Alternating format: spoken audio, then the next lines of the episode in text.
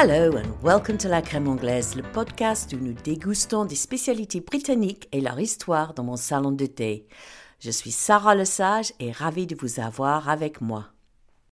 Dans cet épisode, nous fêtons le jubilé de la reine Elisabeth, qui a été couronnée reine d'Angleterre le 2 juin 1953, à l'âge de 25 ans suite à l'abdication de son oncle et la mort précipitée de son père 15 ans après. Actuellement, Sa Majesté, qui a 96 ans, est le plus vieux monarque actuel et le plus vieux monarque britannique de tous les temps. Avant, en Grande-Bretagne, c'était la reine Victoria, son arrière-arrière-grand-mère, qui a régné pendant 63 ans et qui est morte peu avant ses 82 ans. Mais c'est toujours Louis XIV qui est resté le plus longtemps sur le trône pendant 72 ans. C'est un grand week-end de quatre jours pour les sujets de Sa Majesté qui commence ce jeudi 2 juin 2022 avec beaucoup d'événements, dont un énorme concert, le Platinum Party at the Palace à Buckingham Palace samedi soir avec des musiciens et chanteurs internationaux. Un défilé militaire et un défilé aérien au moment de la salutation de la famille royale au balcon et le dimanche, il y aura un cortège avec des personnalités britanniques, des musiciens, des acteurs, des sportifs, pour nommer que quelques-uns, pour représenter les changements de la société depuis 70 ans. Mais le plus important pour moi, ça va être le Big Jubilee Lunch, le dimanche à midi, où il y aura des tablées géantes dans toutes les rues et les fêtes dans tous les jardins, où les voisins et les amis de tout milieu se retrouvent pour fêter ce moment ensemble. Chapeau et union Jacques, déguisement et maquillage, tout est permis. Et je me rappelle encore la fête de la rue chez une copine dans un village dans le Somerset, pour le jubilé des 25 ans de la reine, le jubilé d'argent, et j'ai même gagné le surnom de Jubilee pendant plusieurs années grâce à un gâteau bleu, blanc, rouge que j'avais fait pour l'occasion. Faute de pouvoir aller en Angleterre pour le Platinum Party, ou le Big Jubilee Lunch, rien mieux qu'un afternoon tea pour fêter ce moment historique. Et pour ça, je vous invite à Paris, dans un salon de thé anglais tenu par une mère et sa fille française, pour parler de quelques spécialités royales qu'on serve régulièrement dans cet établissement très très british. So, pinky up and let's get started.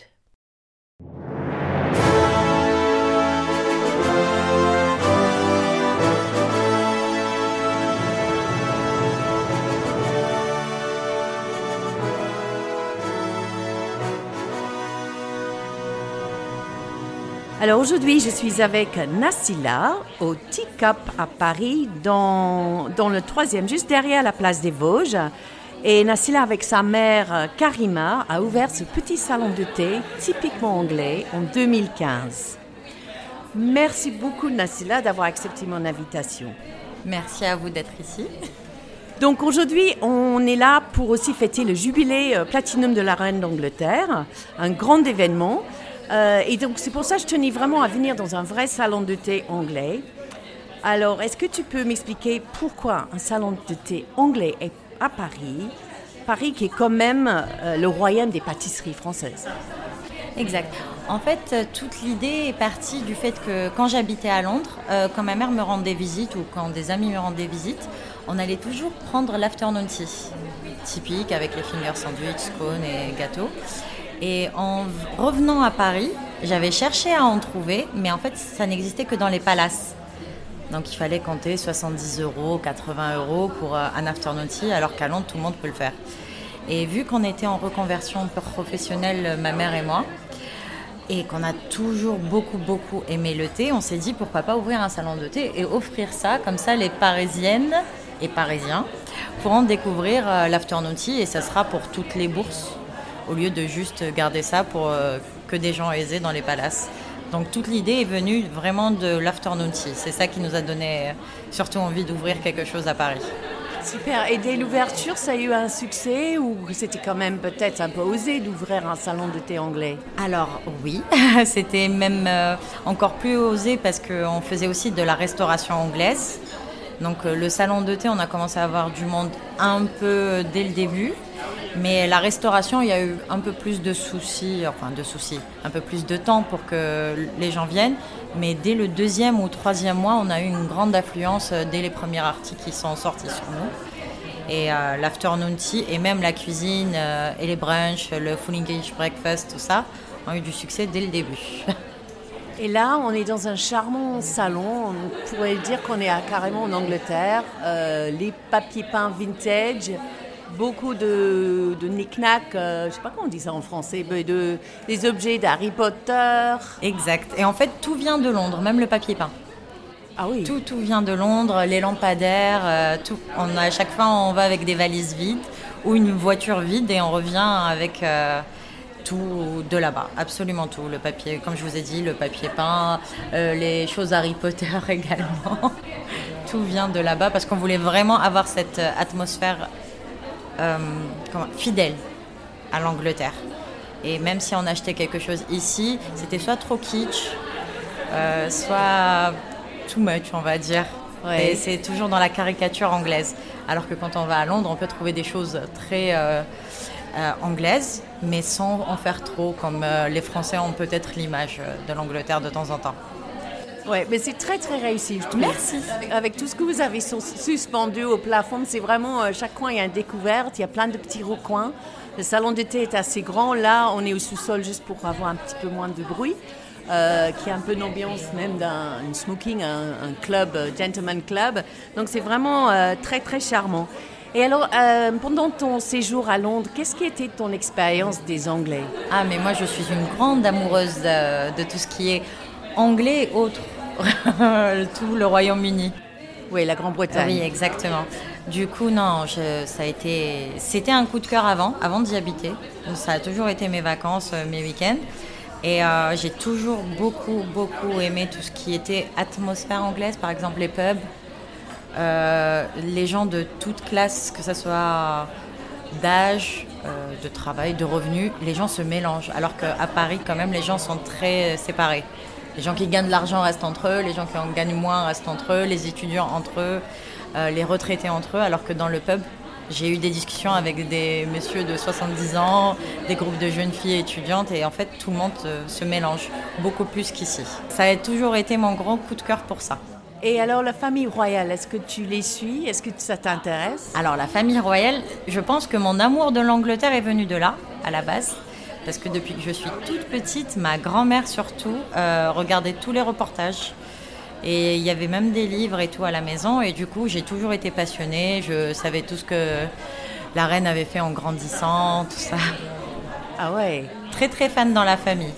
Et du coup, on continue. Euh, on continue même maintenant à suivre euh, tout ce qui sort sur eux, à, suivre chaque compte Instagram.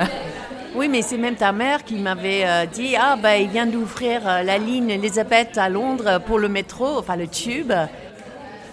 En fait, la reine Victoria était la première reine à prendre le train et la reine Elisabeth a été la première reine à prendre le, métro, le tube. Ça, je savais pour la reine Elisabeth et ça ne m'étonne pas que la reine Victoria l'ait fait avec.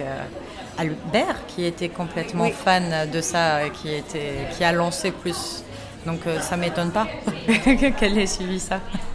Alors, euh, comme on est là pour parler des reines et justement le jubilé platinum, alors on a choisi de parler de deux choses qu'on peut trouver au Teacup. Le premier, c'est un gâteau. Un gâteau qu'on trouve à Tea Time. Exact. Alors, euh, entre parenthèses, on m'a promis que j'allais le goûter, mais ils l'ont fait pour ce week-end. Ils ont été dévalisés. Oui, j'ai dû faire des gâteaux toute la nuit hier parce qu'on en avait quasiment plus. c'est vrai que le restaurant, le salon d'été est plein. Euh, et encore, c'est encore un peu calme euh, là. Ça, normalement, il peut y avoir la queue, surtout en hiver. En été, c'est un peu plus calme, mais en hiver, il y a de l'attente un peu. Donc on va pas pouvoir déguster, mais on va quand même euh, parler euh, de ce gâteau. Donc le gâteau c'est the Victoria Sponge, euh, aussi connu sous le nom de Victoria Sandwich ou le Victoria Sandwich Cake. donc peut-être racontez-moi ce que c'est déjà. Alors, en fait c'est un gâteau qui est très réputé pour être servi avec le thé quand vous êtes reçu. Euh, qui plaît un peu à tout le monde parce que moi je le trouve déjà beaucoup moins sucré que d'autres. Il y a moins de crème, de glaçage de pâte d'amande. Euh, et c'est de saison surtout. Là, c'est la saison parfaite pour moi, le Victoria Sponge Cake, parce que c'est les fraises et que j'aime bien utiliser les choses fraîches. Donc, euh, il est. on va dire que lui et le lemon cake, c'est ce qu'on utilise le plus avec l'afternoon tea. Mhm. un dans l'acide et l'autre dans le fruité. Et le Victoria Sponge Cake, le plus important, on va dire, c'est de bien réussir euh, son cake, sa génoise. C'est tout le secret pour moi. Il faut que ça soit léger, sinon ça peut être très vite lourd. Et euh, comme je vous disais tout à l'heure, on en a un peu parlé. Pour bien réussir, euh, le plus plus plus important, c'est dès le départ. Alors, première étape, on va dire, c'est que tout soit à température ambiante. Ne sortez pas votre beurre juste au moment de commencer à le faire, vos œufs. Il faut toujours bien les sortir. Euh, ça dépend de la température de votre pièce, mais au moins 20 minutes avant. Oui, parce qu'il va falloir le travailler ensemble. Donc, si c'est pas mou, hein, ça va Exactement et pour que le beurre, euh, que ça fasse une crème avec le sucre. Limite, vous aurez une impression de chantilly. Pour moi, c'est ça que je dis. Et ça, il faut vraiment que le beurre soit à température ambiante, sinon vous aurez... Euh, ça peut faire des grumeaux, ça peut faire des morceaux et vous n'aurez jamais une génoise bien aérée. Donc voilà, le plus important, vraiment, les ingrédients à température et surtout, quoi que la recette vous dise pour battre le beurre et le sucre, vous triplez le temps. Moi, c'est ce que je fais. Ça, apporte cette légèreté. Bien sûr, pour tous vos gâteaux. Euh, le plus important, c'est de vraiment battre le sucre et le beurre. Mhm. C'est ça. Et ne pas trop mélanger une fois que vous avez rajouté les euh, produits secs, tout ce qui est farine, levure euh, ou autre. Et dès que c'est bien introduit, vous arrêtez. Si vous mélangez beaucoup à ce moment-là, là, ça peut être dense ou retomber à la cuisson. Mhm. Donc voilà. Au début, on mélange bien. À la fin, on fait que mélanger pour que ça soit bien intégré. Sans plus. Et alors, c'est deux gâteaux en fait qu'on va mettre ensemble comme un sandwich. Donc, vous faites vos génoises dans deux moules différents, comme ça vous avez un aspect euh, lisse et beau, alors que coupé, euh, on a toujours un peu peur que ça soit pas la même taille. Ensuite, vous faites une crème au beurre, beurre, euh, sucre glace, vanille encore si vous vous désirez. et ensuite, sur le dessus d'un des cakes, une fois que ça a été refroidi, sinon le beurre fond, donc on attend bien que ça refroidisse. Vous mettez votre crème au beurre et ensuite, généralement, le classique, c'est avec de la confiture de fraises. Bien sûr, si vous, désirez rajouter des morceaux de fraises, vous le faites. Si vous, oui, c'est encore mieux.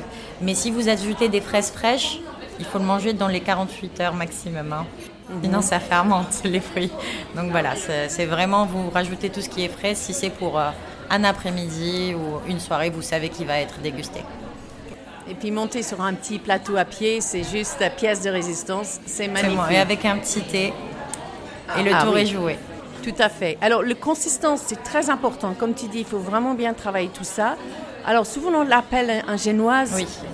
Mais pour moi, c'est un génoise, il n'y avait pas de matière grasse. Hein. Oui, C'est entre un génoise et un madère, qui est plus lourd parce qu'on, a, ah, qu'on ajoute euh, plus de farine. Exact. Mais en fait, ce qui est très intéressant, ce gâteau, euh, pourquoi il a le nom de Victoria, bon, je raconterai un peu l'histoire plus tard, mais c'était euh, parce qu'elle affectionnait particulièrement ce gâteau. Oui. Mais c'est aussi parce que c'était l'époque, euh, en 1843, où un certain Alfred Bird, peut-être Bird, ça te dit quelque chose, il a inventé la levure chimique ce qui permettait donc de rajouter la matière grasse et que les gâteaux montrent et qui soit plus riche. Exact.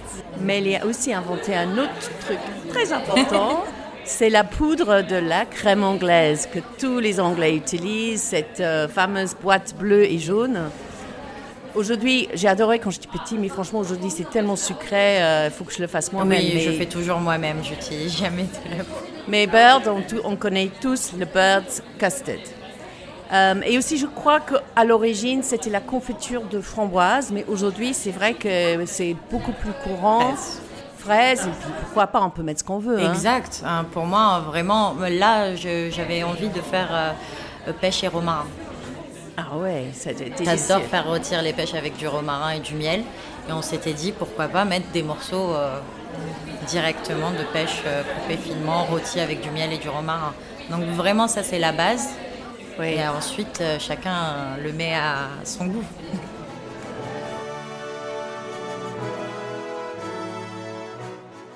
Pour revenir à l'histoire de ce gâteau, mais aussi cette grande tradition britannique de l'afternoon tea, on dit que c'est la duchesse de Bedford, la dame d'honneur de la reine Victoria, qui était à l'origine de ce moment délicieux, car elle n'arrivait pas à tenir jusqu'au dîner qui était servi de plus en plus tard, vers 20h, 21h elle a commencé à inviter ses copines à 17 h au château de Belvoir dans le Leicestershire pour boire du thé, manger du pain, du beurre et des petits gâteaux.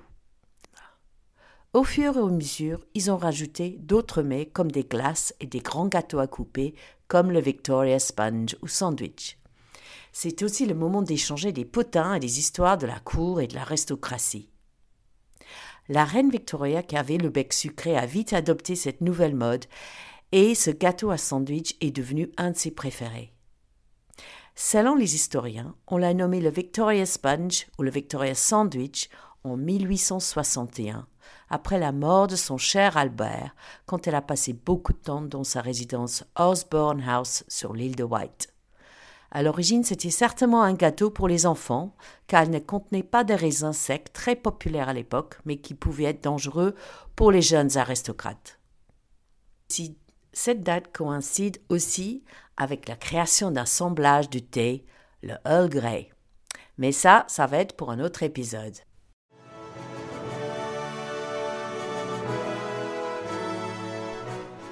Alors pour rester sur le note sucré, euh, à l'occasion du, jubilé, euh, il y a eu un grand concours euh, en Angleterre pour trouver un nouveau dessert pour la reine Elisabeth. C'était organisé par Fortnum Mason, une, grande épicerie très fine à Londres. Et alors, ce qui a gagné, c'est un trifle. Alors, un trifle à base de citron, de Swiss roll, donc ça c'est une espèce de génoise qu'on roule avec de la confiture, et de l'amaretti. Donc ça, c'est des biscuits italiens. Euh, mais je crois que vous, vous faites déjà, vous servez aussi les trifles. De Exactement. En temps. De temps en temps, on le met dans nos desserts brunch quand il fait beau.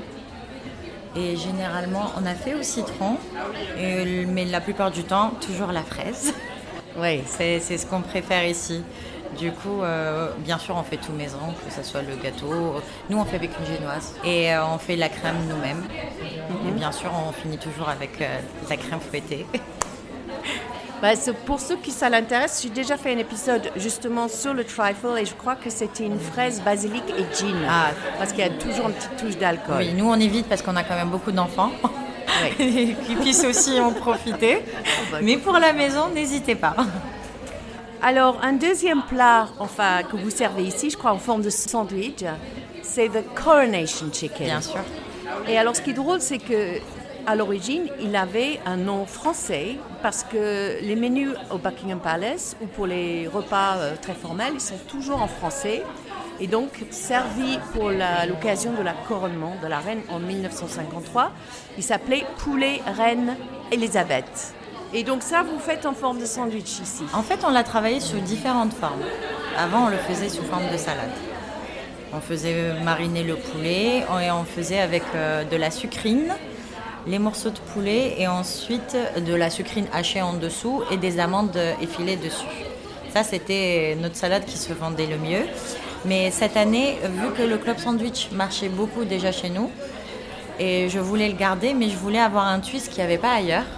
Donc, euh, au lieu de remettre la salade qu'on avait déjà avant, j'avais choisi d'introduire la euh, Coronation Chicken à l'intérieur parce qu'on l'a déjà utilisé dans les finger sandwich mhm. et ça avait eu énormément de succès. Ah, parce que c'est quand même le côté sucré-salé que les Français n'apprécient pas toujours, alors que les goûts changent. De plus en plus, après moi, vu que je n'aime pas trop le sucre, j'essaye de doser, que mhm. ça soit équilibré entre le salé et le sucré. Et euh, c'est du sucré, mais vu que c'est un chutney de mangue, c'est fruité et les gens acceptent plus quand c'est euh, du chutney de mangue, du chutney de figue, que juste du sucre pur. Donc c'est en fait, pour être succinct, des morceaux de poulet dans une sauce à la crème euh, aux épices euh, indiennes. C'est ça servi froid, parce qu'en fait, euh, c'était inventé par une étudiante euh, du, de l'école Cordon Bleu à Londres, parce que comme ils attendaient 350 invités étrangers, ils ont décidé qu'il fallait mieux servir un plat froid pour simplifier. Et en plus, c'était juste après la guerre, donc euh, c'était difficile encore d'avoir euh, des produits importés. Donc, ils ont essayé de, privilégier des produits britanniques, mais bon, avec un touche de curry pour donner euh, ce côté l'empire. Alors après, donc aujourd'hui, on peut faire cette recette plein de manières différentes, mais je crois que vous faites avec de la mayonnaise peut-être? Un peu, un tout petit peu de mayonnaise, du chutney de menthe qu'on fait nous-mêmes maison et du curry. Bah, dans un autre épisode, en fait, euh, le Coronation Chicken, c'était le faux pas. Euh, de, Caroline, parce que c'était son premier dîner qu'elle a servi quand elle était mariée euh, un, jeune, un jeune Français. Et elle avait tellement émincé le poulet petit, il y avait tellement de sauce que quand elle a mis sur la table, les gens l'ont regardé en disant mais c'est du vomi, on peut pas manger ça. Aujourd'hui, il a retravaillé sa recette et franchement, c'est délicieux. Ah oui, c'est excellent. Et sincèrement, pour, que euh, pour les pique-niques, je recommande rien de mieux. Hein. Il ne faut pas laisser trop euh, à la chaleur vu qu'il y a de la mayonnaise. Mais euh, sincèrement, c'est de loin mon finger sandwich préféré. Et c'était chez Fortnum Mason d'ailleurs que je l'avais pris pour la première fois dans l'afternoon tea. Ah, et c'est là où j'ai découvert que je pouvais le manger en sandwich. Exactement. Et donc parlons de faux pas culinaires. Euh, est-ce que tu as quelque chose à raconter, peut-être dans ton salon de thé? Alors, le, en fait, les faux pas, il en existe parce que vu que j'essaye de faire découvrir euh, la culture gastronomique anglaise, les Français ne connaissent absolument pas. Donc mhm. euh, c'est assez drôle parce que souvent on a des, ils s'attendent à quelque chose et que c'est complètement autre chose. Moi, pour moi, le plus drôle, je pense que les auditeurs et auditrices doivent connaître le Pim's, oui. cocktail euh, que je prends chaque été en Angleterre. Qui est, il me semble que c'est la boisson officielle de Wimbledon en plus. Oui, oui, oui, absolument. Et moi, c'est mon cocktail préféré en été. Et du coup, on le sert ici en été, même en carafe, à partager avec des amis et tout. Mais les Français, quand je l'ai mis à la carte, ils me le commandaient en s'attendant aux petits biscuits qu'on connaît tous ici dans les supermarchés. Le Pim's euh, chocolat, orange et gâteau. Ah, et du coup, ça m'a fait beaucoup rire parce que moi, c'est un cocktail quand même qui est à base de gin et les gens s'attendaient à un petit biscuit. Je trouvais que ça faisait cher le petit biscuit, du coup, c'est pas le même prix. Bah, tout à fait. Euh, on s'est retrouvés dans des situations cocasses, on va dire. Oui, c'est vrai que le, le Pim's, on pourrait dire, c'est le spritz anglais, quelque Exactement. Ouais, et c'est délicieux. Et je préfère euh, le, le Pim's au spritz, hein, de très loin. Et là, on arrive à la belle saison euh, pour le Pim's. Exact. Et d'ailleurs, on installe notre terrasse la semaine prochaine et on va lancer ça avec les pichets de Pim's. Ah, super. Bon, mais écoute, Nisla, merci beaucoup. Merci beaucoup d'avoir accepté euh, de passer ce temps avec nous et de raconter euh, euh, les spécialités de, ton salon d'été. Et vraiment, j'invite tout le monde. Il y a une super ambiance ici. Merci. C'est super joli. Nassila et sa maman, ils ont vraiment beaucoup investi. Donc venez, venez déguster les afternoon tea, les brunchs, les spécialités britanniques. vous n'allez pas être déçus. Merci beaucoup. Merci à vous d'avoir pensé à nous pour fêter la reine.